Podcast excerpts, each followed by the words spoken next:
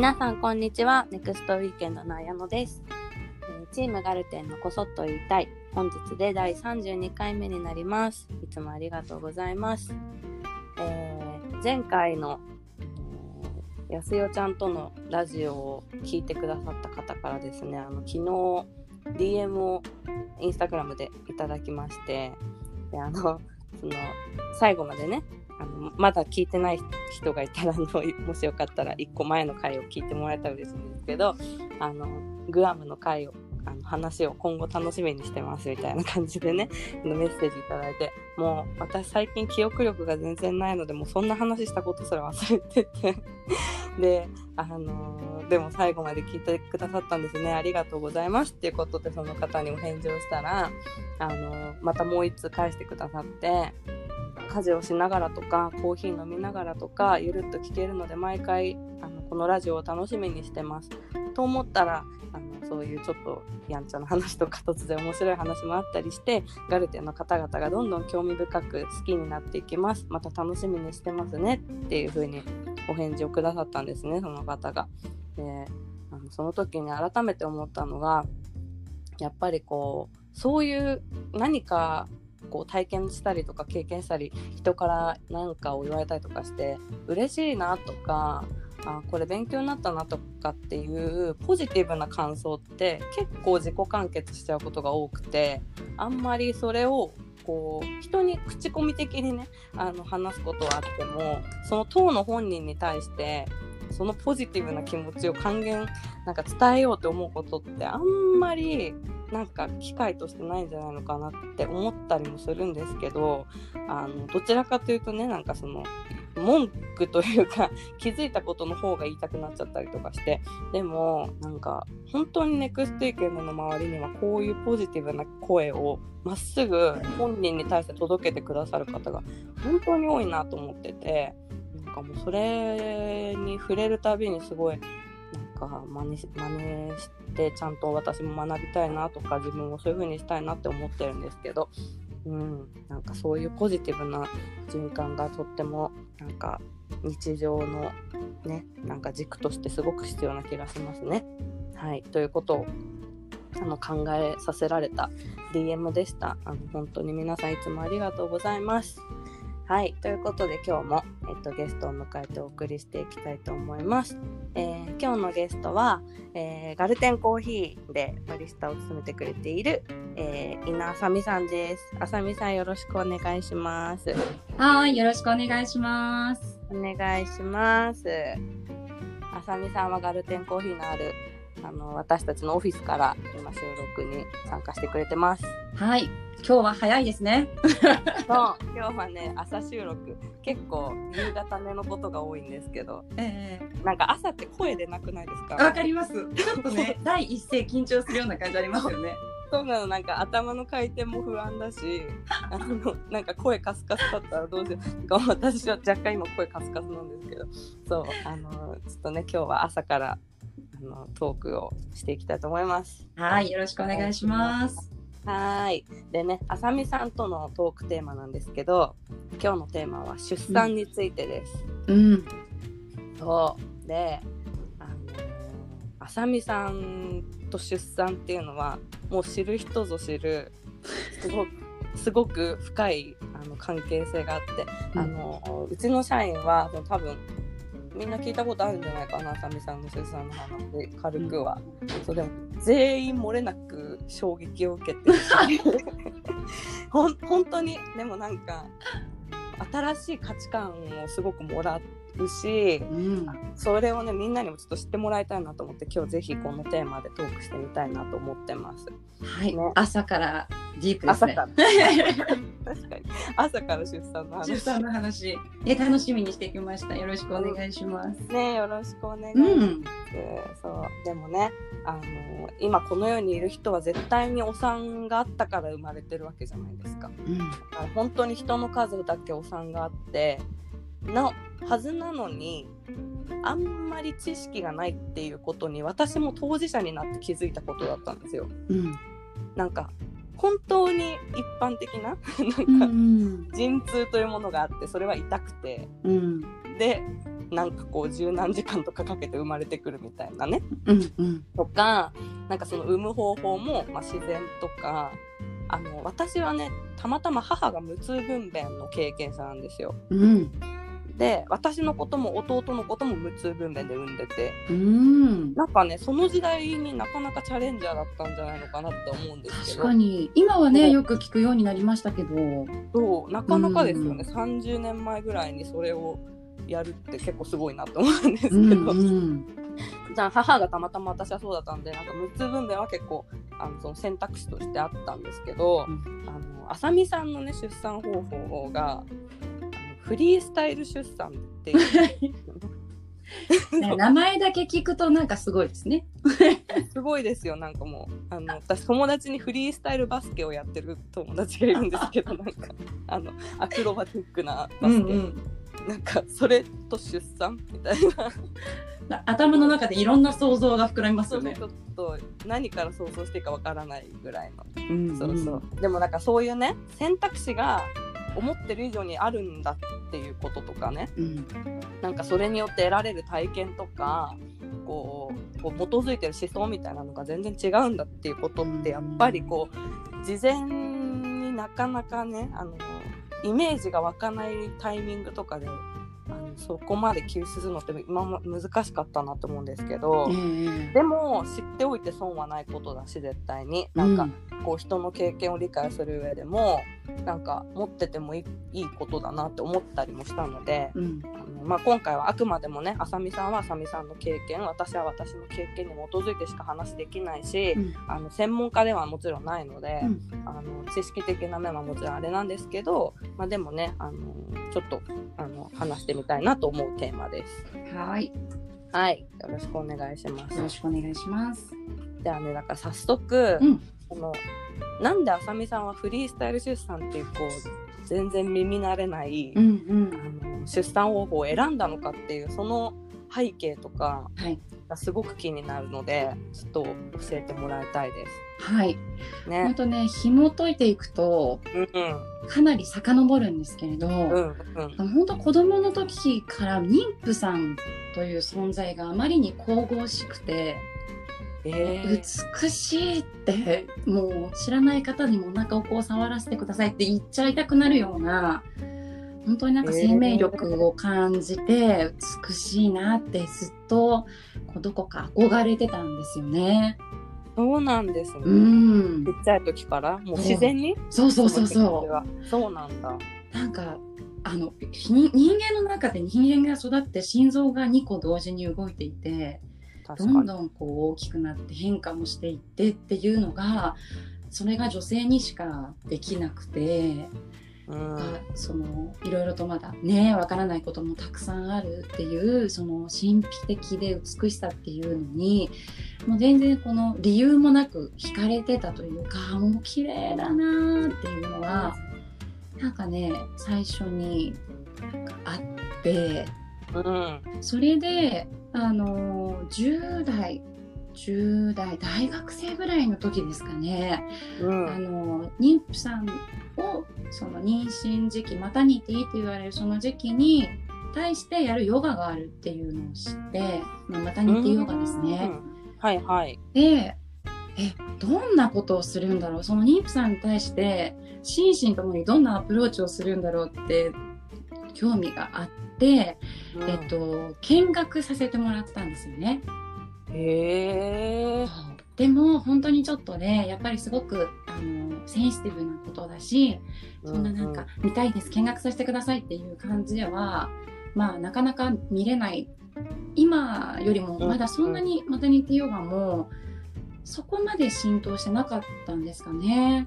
うん。うん。でそうその時にあのあそれほどやっぱりちょっとこう繊細でっていうあのいい意味でのその、うなちょっと入っちゃいけないみたいな感じでその時私の中でいつかいつかもし私がこう妊婦さんになったら、えっと自分が経験してみたいなっていうふうにそこでなんか一個納得をして。うんうん。そうなんかそういうきっかけがあってなんかずーっとこう自分の中で興味が薄れないというか、あうん。のずっと根深く興味があって、うん。でありがたいことに、えー第一子を妊娠したのが29歳の時だったんですけどうん。なんかそれまでにもやっぱいろんな情報が、まあ、興味があるからアンテナが張っていてその、じゃあ産院にもいろんなやり方とかいろんな出産方法だったり思想考え方があるっていうのはなんとなく分かっててうん。で実際自分がいざじゃあ出産する立場になった時にそのまず産院っていうところで気になっているところはうんひたすら行ったんですよ。うん。なのであの日本中って言ったらなんですけどうんうん。10個ぐらいあの会ってみたたい先生だったりとかどんな考えを持ってるのかなっていうのをうん。こう話したくて行ったんですけど。ううんん、でその中に1個知ってる方もいらっしゃるかなと思うんですけど吉村委員という委員があって綾野さんご存知ですか、いや聞いたことなかったです。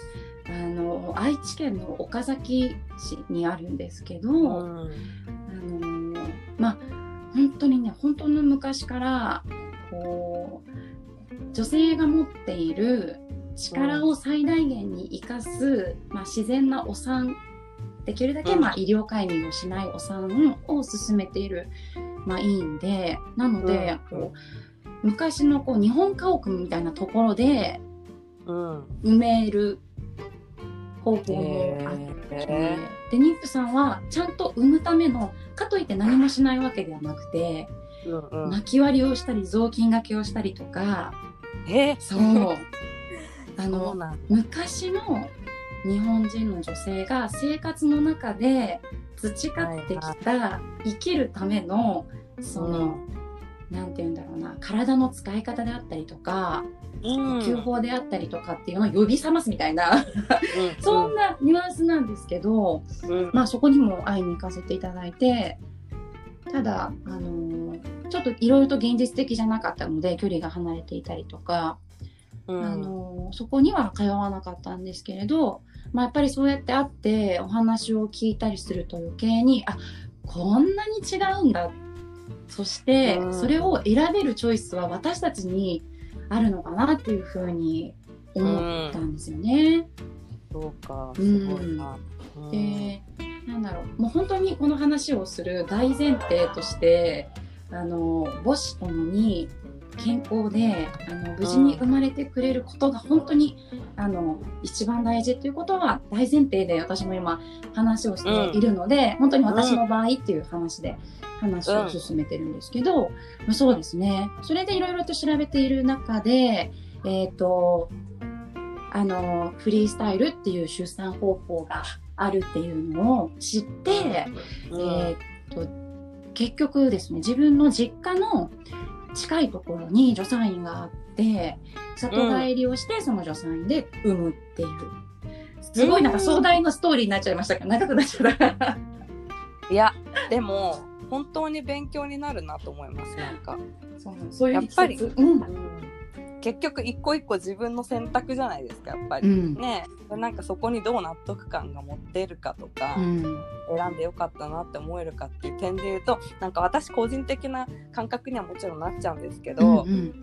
私も妊娠が発覚して、お医者さんにあの普通に近所の産婦人科にまず行って、はいまあ、妊娠してますねとうん。言われた時にすごくびっくりしたのが、うんもう病院を決めてくださいってう言われたのが、ん。そう本当にびっくりしたしなんかえ？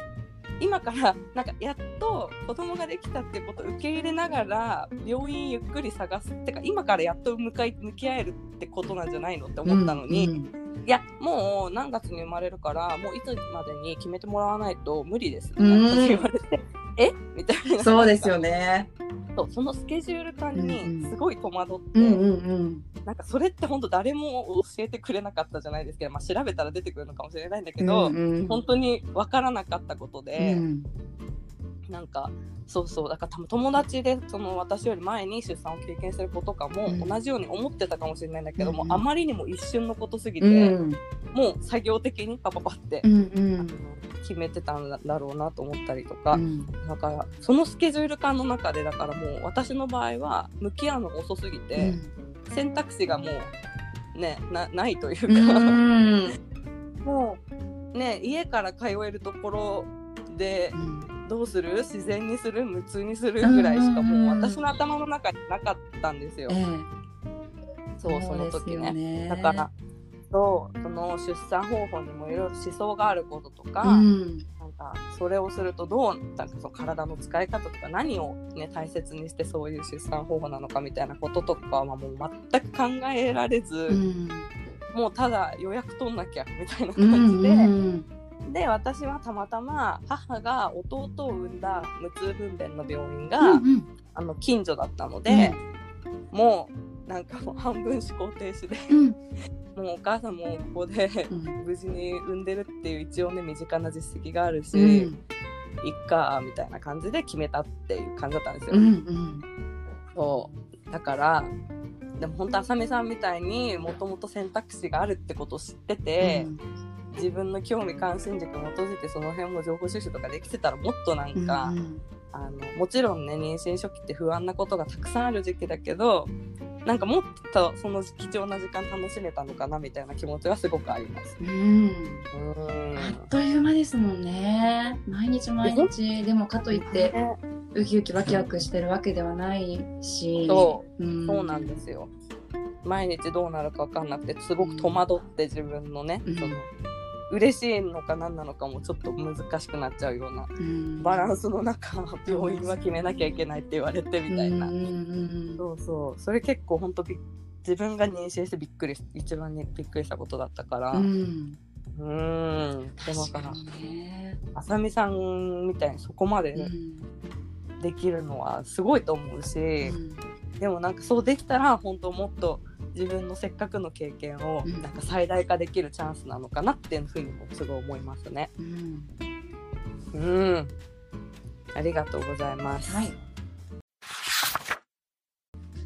はい。ということでまあそういうふうにフリースタイル出産っていうのを自分の選択としてねあのー決断をしたあさみさんなんですけどやっぱり気になるのはフリースタイル出産ってじゃあ実際どうやって産むのかみたいなこととかね いやそうですよね何でもってフリースタイルっていうところがやっぱすごく気になるのでちょっと教え,、教えてもらいたいですあさみさんの体験談を。そうん今始まってからずっと皆さん頭の中でそれ想像してたのかなっていうふうに思います。みんなの想像するフリースタイル出産がすごい知りたい。あのそうフリースタイル出産っていうのはうんまあ一般的に多くはやっぱり出産は分娩台でする方がうん多いと思うんですよね。うんでした。なん。うん、フリースタイル出産はあの自分の好きな格好でうん出産に臨める、うん、はい、スタイルです。なので、こうだから体制ってこと、そうそうそうそう、うん。うん。そうなんですよ。そうか、あの私分娩団台に乗って産むっていうのになると、どうしてもこう仰向けうん、で足広げてみたいなうん。こ、とだけどうん、そうじゃないそれに限られないってことですよね。そうです。うん、やっぱり、まあ、両面、こう、ポジティブな面も、ちょっとネガティブな面ももちろんあって、えっ、と、まあ、そのフリースタイル出産のポジティブな面で言うと、あの、やっぱりその、産み方って、全然あの、産産みやすい形って言って、私も2人しか経験しないんですけど、うん。やっぱり全然違って、うん。男の子を2人出産してるんですけど、うん。1人目産んだ時と2人目産んだ時、うん。その産む過程でも自分が楽だったり、うん。赤ちゃんが楽そうだったり、うん。その産みやすいっていう格好が全然違ってなので四つん這いになってみたり、うん。こうスクワットの形になって、こう重力を使ってみたりうん。こう足を上げてこう横向きになってみたりっていうのでこうなんか赤ちゃんとコミュニケーションを取りながらこここどうかなみたいなそんなことをこう一緒に共同作業でするんですけどうん。あの私の産院は、えーその当時あの立ち会い出産もう大歓迎っていう感じの病院で、うん。もうお父さんも一緒に出産するのよっていう。でうちの旦那さんはそんなに得意ではないなるほど。はい、本当に最初断ってたんですよ。なんかそういう生々しいのがとか。そうですそうです。うんうんいいな。近くにはいたいけどそばはちょっと怖いかなみたいな。うんうん。そうなんですけどもうそこの助産院の先生とかに背中バチーンって叩かれてへ「お父さんも一緒に産むのよ」みたいな。ーすごい「最高よお産は」みたいな。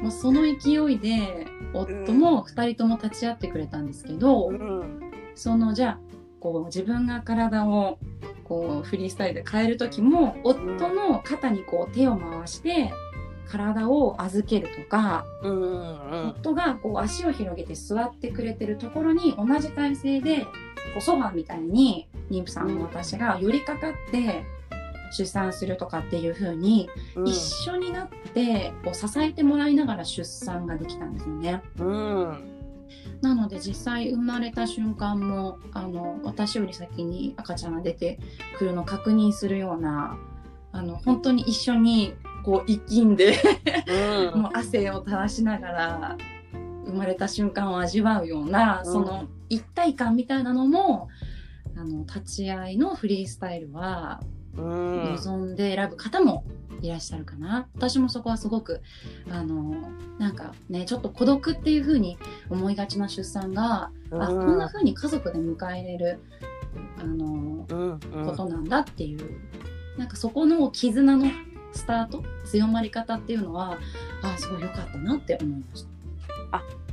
だからあさみさんはうん。2回出産経験してるけど、2回とも同じところで産んでるってことですか、そうです。うん、うん。そっか。で、うん、あの旦那さんも同じように2回立ち会いされてるってことですか？うん、えー、やっぱりその最初抵抗があったけどうん、うん。やってみてすごくなんか変化とかあったんですか？やっぱり旦那さんの方も。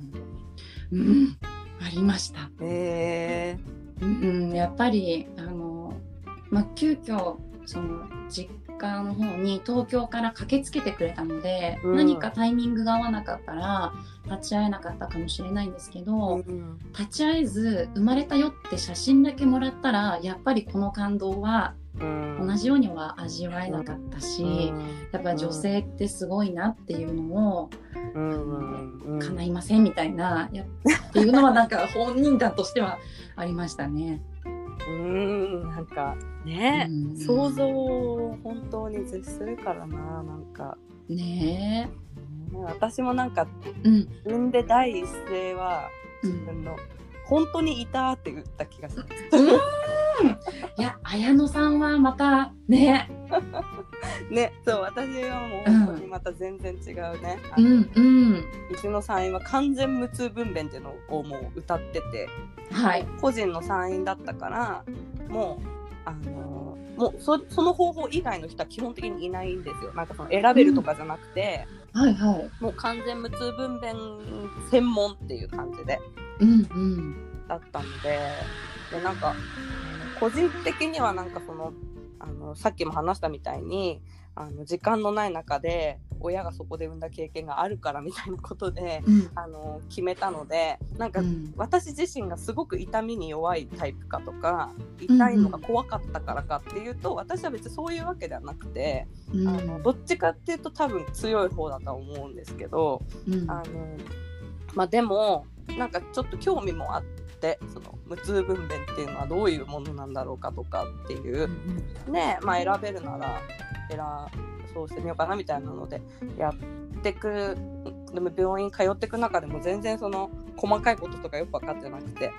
であの確かその病院が開催してくれる養親学級みたいなものであの無痛分娩そのうちの病院でやる無痛分娩っていうのはどういう方法を取るかとかなんで無痛分娩をやってるかみたいなことをあの院長先生が説明してくれる機会があったんですけどうんなんかその時に初めてこう思想に共感してあ高校を選んでよかったなって思えたっていうのがあったんですけど、なんかあのもちろん本当にねこれも考え方は人それぞれだし本当にこう病院によって言ってることも全然違うじゃないですか。そのそうですねそう例えば本当に産む直前まで運動した方がいいっていう病院もあればもう安静にしなさいって、ひたすら安静にしなさいっていう病院もあるって聞くしなんか。妊婦さんによっても違いますしね。そうそう本当に状態が、体の状態が人によって全然違うからもう何も一辺倒には言えないっていうのはもちろん上ね全体前提としてなんですけど、まあ、その病院の先生がおっしゃってたのが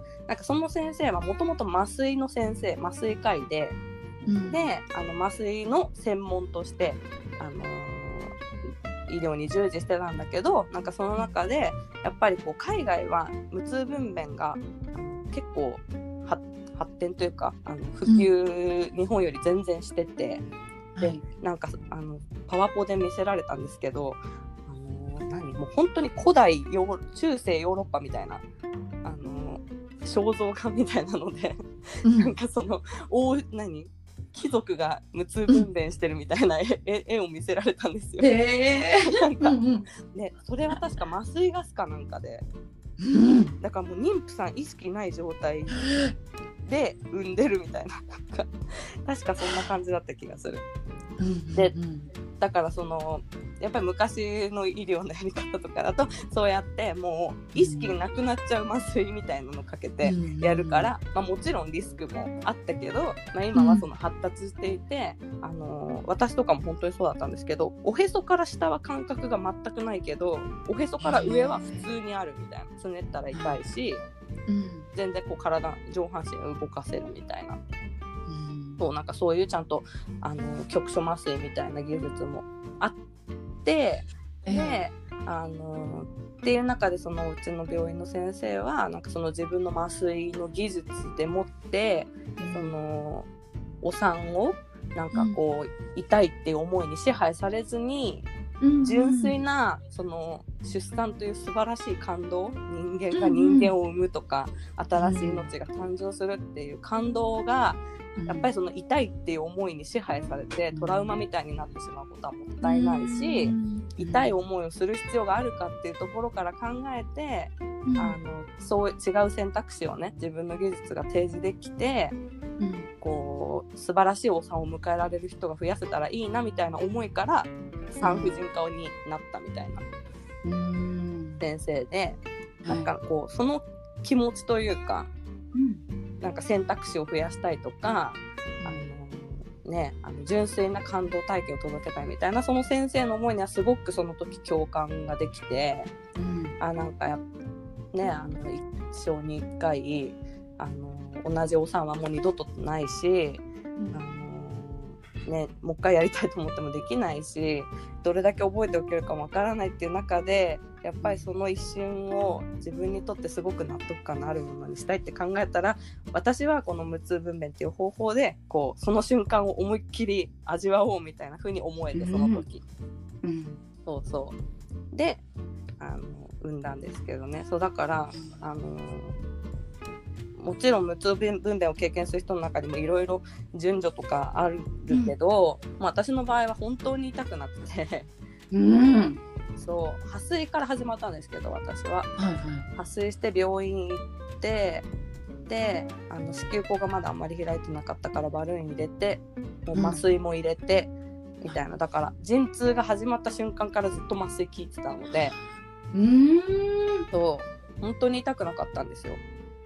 で。産む時は生きめるんですか？産む時は全然生きめます。であのお腹が張る感覚その陣痛の波の感覚は分かるんですよ。あのうん今来てるんだみたいなのはうん分かるので、うんそれに合わせて息をやる呼吸をやる感じ。へえいやそれはあの本当先生の技術もありますもんね。いやそうだと思います。そのうん。ね助産師さんもすごくベテランさんでね精通してる方ですごいサポートしてくれたんですけど、うん。なんかすごい精神統一してうん。波が来たら淡々と生きるみたいな感じだったんですけどね私の時は。そうであのー夫の立ち会いも私の時もできたんですけどなんかはいはいうちは病院の方針で、うん。本当に生まれる直前になんないと入れてもらえなくて、はいはい、もう本当に頭見えてますみたいな状態の時にやっと呼んでくれて、最後の生き身だけ立ち会うみたいな、最後の生き身と誕生の瞬間、そうそう。だから夫が入ってきた瞬間はもうあの結構髪の毛とか見えててみたいらしくて、えー、すごい。夫が先にそれ見て「うわ!」とか言って。ちょっとびっくりしますよね。そうそうなんかすごい。横でそわそわそわそわしてて。なんか、うんうん。そうそうそう。でもやっぱりそれ一緒にね集中して迎えられて。うん。あのそう。びっくりしました。なんか本当に人間がいたんだお腹の中にっていう。です そうねなん。かでも自分ですらうん月10日過ごした自分ですらそう思うから、やっぱり、うん。あのパートナーはもっと分かんないじゃないですかね、実感がないんだな想像以上にと思うから。ねね、やっぱり今あのコロナで今あの昨今産んだ人は本当に大変な思いしてると思うんですけど、うん。ね、あの立ち会いも面会も難しかったりとかって私も友達が何人もそういうの聞いて、ね、でもできる限りそういうこともで,、ね、なんかできるようになったらいいなとかっていうのは自分の経験から思いつつだったりとかもしますけど、うん。そうか。でもよかったですね旦那さんも。思い切って立ち会えて。本当ですね。ね、なんかきっと何十年後とかでも振り返るであろうん、う、うん、いやー日だったなと思いますね。そうですね、うん。なかなか衝撃ですよね本当に。い本当ですね。すごいことですよや神秘ね。的で本当に。うねん、うん、ありがとうございます。でまああさみさんは自分でそういう選択をして、体験をして、やっぱりこうどういうふうに今振り返ると思ってます、2回。それうん、うん、やってみて、うん。そうですね。あのすごい抽象的な言い方になっちゃうんですけど、うん。自分らしい出産ができるってすごく私は幸せだったなっていうふうに思っていて、うん。で私にとっての、まあ、自分らしいっていうのはその自分がこう持ってるあの力とか赤ちゃんがもともと備わってる力をうん。最大限に活かせるっていうことと、うん。あとはまあできるだけ自然であるっていうことだったんですけど、うん。私の場合は。うん。であのありがたいことにその大きなその妊娠中にトラブルがなかったので、まあ、あの希望を叶えられたっていうのはあるけど、やっぱりそれだけこう自分がこういう出産に臨みたいっていうのがあってその経験を積めたっていうのはなんかね本当に自己肯定感もそうなんですけど、うんうん。なんか自分自身の本当に自信にもなるし、その過ごす時間で、まあ、冒頭で話したマタニティヨガもしてたんですけど、うんうん。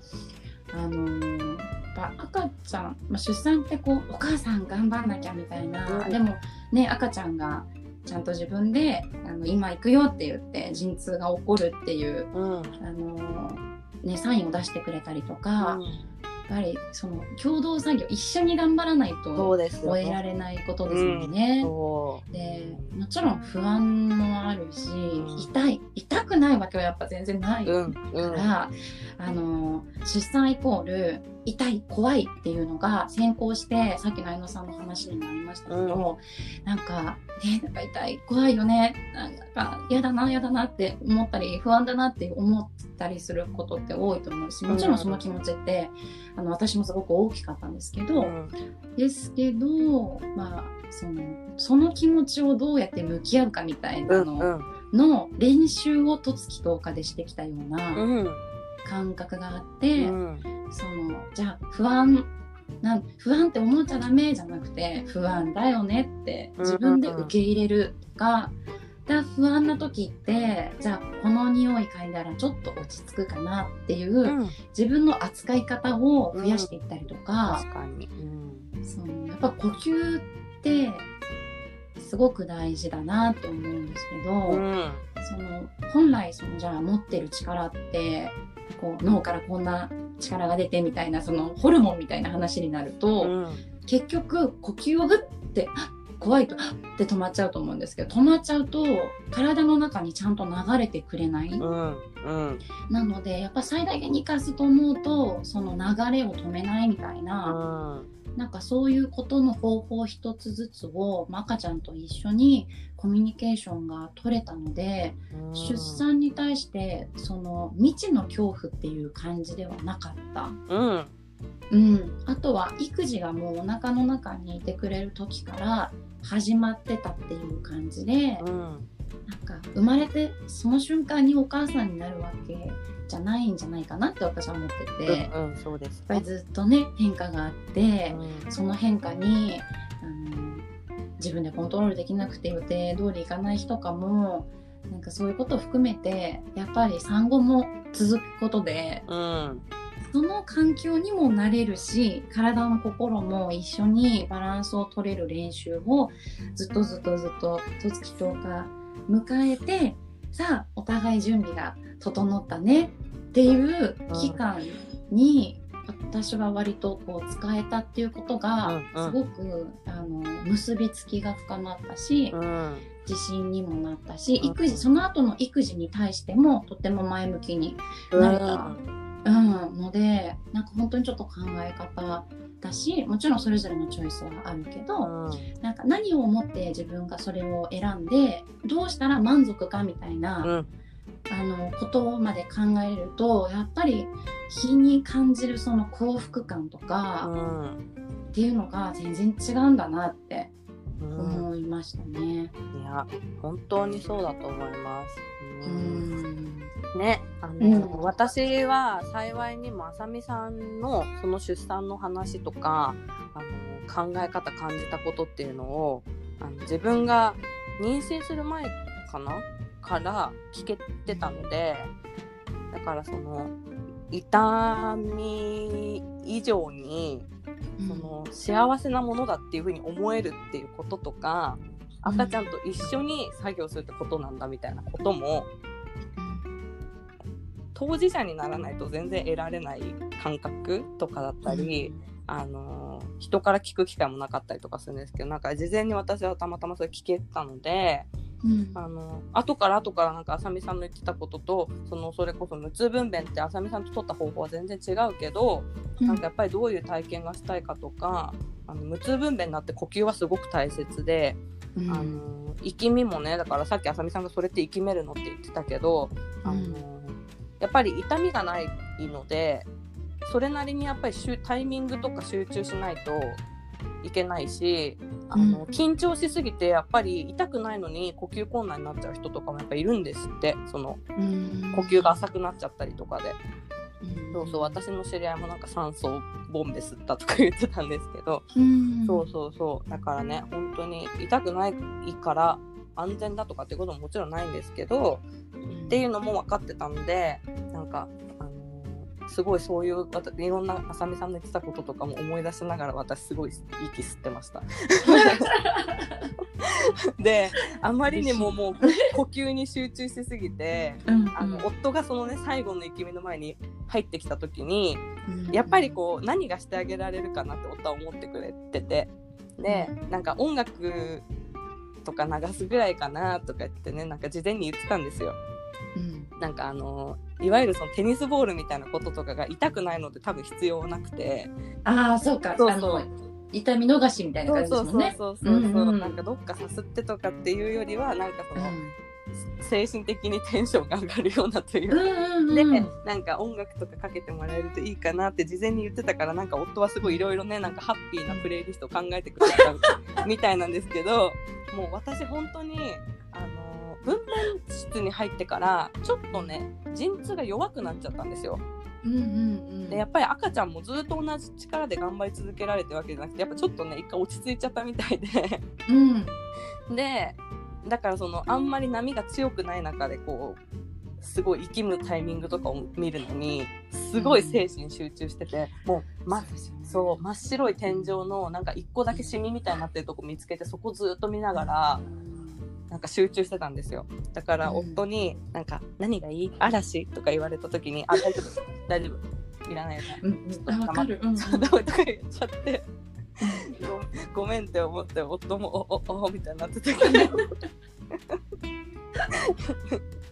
ねいやでもなんかそのぐらい集中して研ぎ澄ましてなんかこう中で頑張ってる息子に酸素を送るんだって思ってやれたことはなんかすごく良かったなって思ってます。いい思い出です。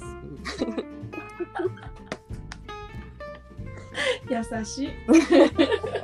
ねなんかあのちょうどあの嵐があの、サブスクを解禁したばっかりだったんです確か。ええだから、あの Apple Music でも嵐が聴けるねとか言って、うんうんうんソースイートにするみたいな感じの、ハッピーハッピー。そうそう、テンションを私がピシャッと、あ、大丈夫ですみたいな感じ。いやそういう経験されてるあの妊婦さんというか出産された方多いと思います。あね。のお茶飲むって言って、うん全然今欲しくないとうんかうありますよね。ん。ね、よく聞きますよね。うんうんこういうことかって自分が言った後に思いました。ね、でもなんかそれも含めて家族の思い出だし、うん、なんか良かったなっていう風に思えるので、今はね。うん、だから本当にこう何度も言うけどあのもち本当に人によるからね。なんかうん。妊婦生活もつわりがひどい軽いとか。ね、なんか体力があるないとかうん。なんか貧血になってしまう人もいれば妊娠糖尿病になってしまう人もいて本当にいろんなリスクがあってもう安全なことなんか何一つなないっていう中でみんなやってるから、うんあのーどれだけ経験者がいてもうん。本当にね極論だから誰の話が参考になるわ参考にもなるんだけどならないっていうなんかすごい表裏一体なね、なんか全く同じな人がいないので、そうそう、なんかとはいえやっぱり、あのーその方法それ自体じゃなくてフリースタイルがいいのか無痛がいいのかとかそういう話じゃなくてうん。どういうこう思考回路のもとうん。それを選んだかっていうそのね行動となんか選択の部分というかうん。なんかそれは本当になんか昔の人の頭の中を覗くために本を読むのと同じようにうん。なんか知れておいてあの数知っておいて損はないものだとすごく今思うしね。うん。なんか私ももし2回目があるならうんいろいろもうちょっと考えたいなっていうふうにすごく思ってたりもするのでそうそうねなんかそういうことがあるんだなっていうふうにうん思えたらいいかなと思ってますね。ねね。ちょっとこうね怖い痛いうん。だけじゃないよいや 本当。にそうですよね。ううんん。なんか本当に人それぞれだし正解がないから、なんかいいんだけどなんかうん。前にちょっとね私聞いてすごく心配になっちゃったのが、友達であの妊娠した子がいたんですけどなんかお産の方法とかどうするのみたいな話した時になんかうん。私は高校がいいと思ってるんだけどあの、うん。パートナーが あの痛い思いして産んでほしいって言ってるからって言ってる人がいてねで、うんうん。それもなんか家族の決断だから2人がすごくそこに納得してるならいいんだけど、なんかそれが自分が決めたじゃなくて誰々にそう言われたからっていうのが軸になってしまうと、なんかのタイミングでなんかそれってお産だけじゃなくて全部にそうだと思うんですけど、人に言われてやったことってなんか後から責任転嫁ししがちだったりするじゃないですか。うんとかねなんかこう心のやり場がなくなってしまったりとかしたらもったいないなみたいなことをちょっと思ったりもして。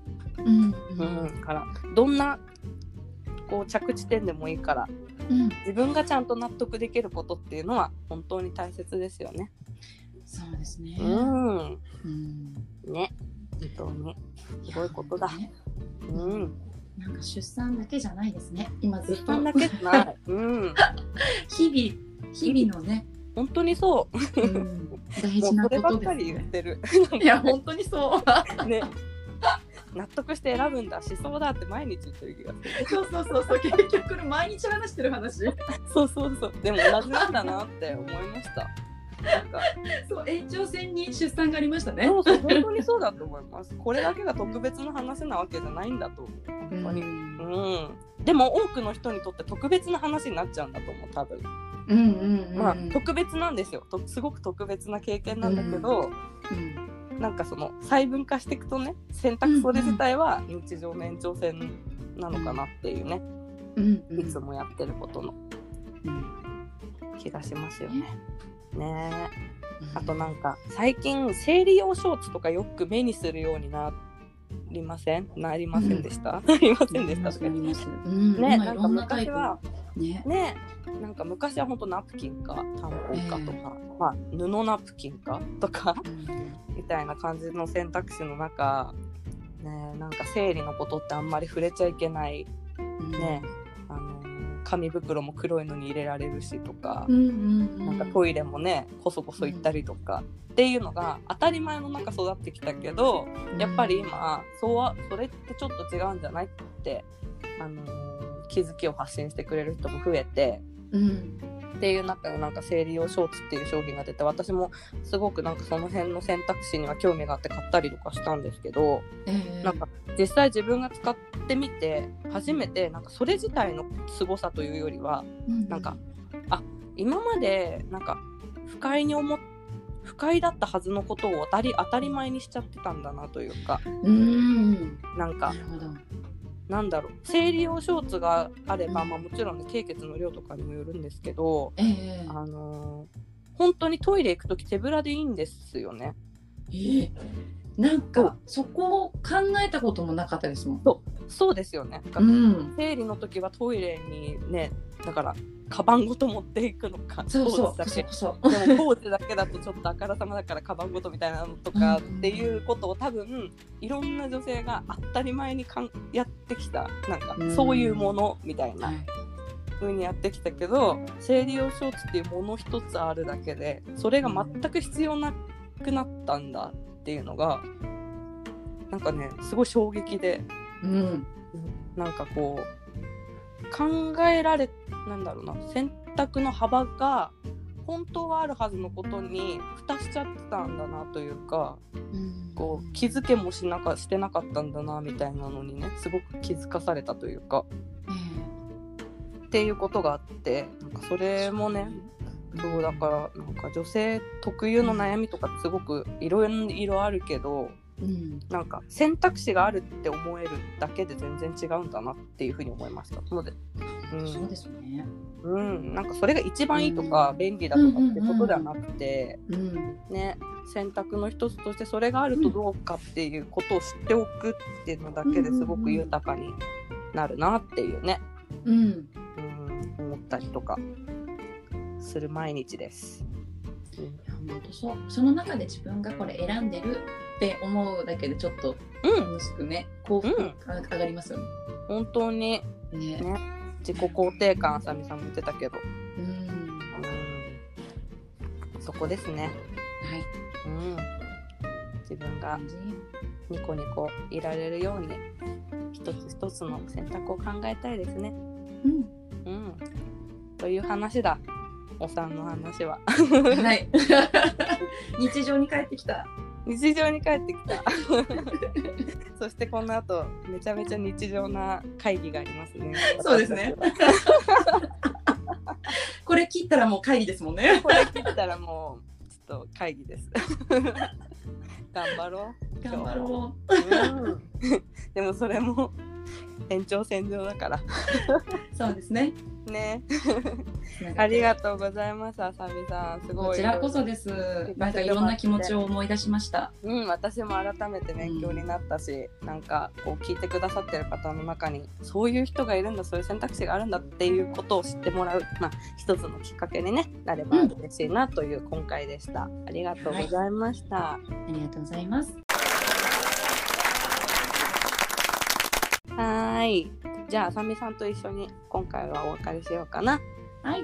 はーい。えーっとね次回はちょっと番外編でお送りする予定なのであのまた記事とかも見てもらったら嬉しいです。